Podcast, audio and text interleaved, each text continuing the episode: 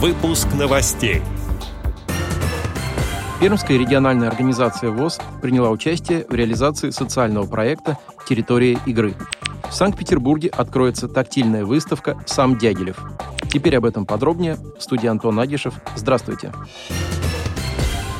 Санкт-Петербургская государственная специальная центральная библиотека для слепых и слабовидящих 1 сентября этого года в 17.30 проведет открытие персональной выставки скульптурных композиций Марии Третьяковой «Сам Дягилев», приуроченной к 150-летию со дня рождения Сергея Дягилева.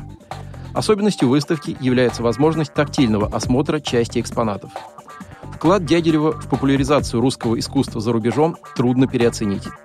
Импресарио русских сезонов, и руководитель балетно-оперной антрепризы. Человек, открывший Европе Сергея Рахманинова, Игоря Стравинского, Вацлава Нижинского, Анну Павлову, Сержа Лифаря, Михаила Фокина и Леона Бакста – это все он, Сергей Дягилев. Представленная в библиотеке выставка – это 10 работ петербургского скульптора Марии Третьяковой, которые создавались на протяжении 20 лет.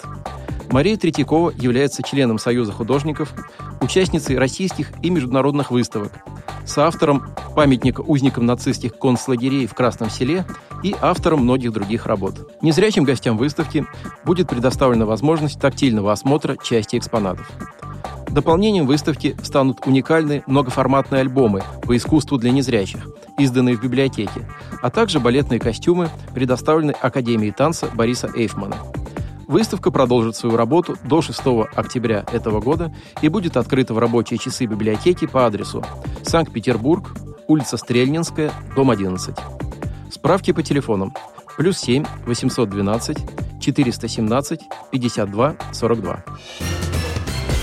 С марта этого года на территории Пермского края реализуется социальный проект «Территория игры», который предназначен для людей с одновременным нарушением зрения и слуха.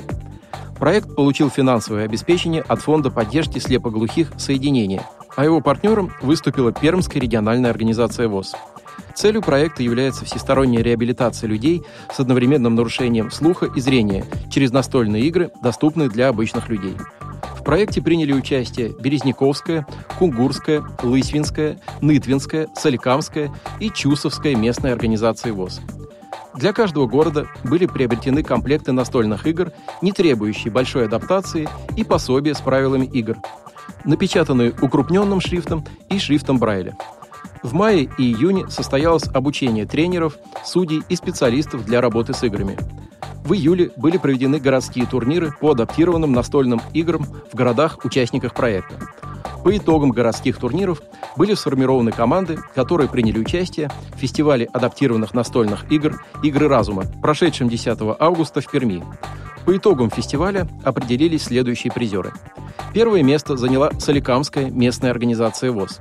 Второе – Чусовская местная организация ВОЗ. А на третьем месте – Нытвинская местная организация ВОЗ. Отдел новостей «Радио ВОЗ» приглашает к сотрудничеству региональной организации. Наш адрес – новости собака радиовоз.ру. О новостях вам рассказал Антон Агишев. До встречи на Радио ВОЗ.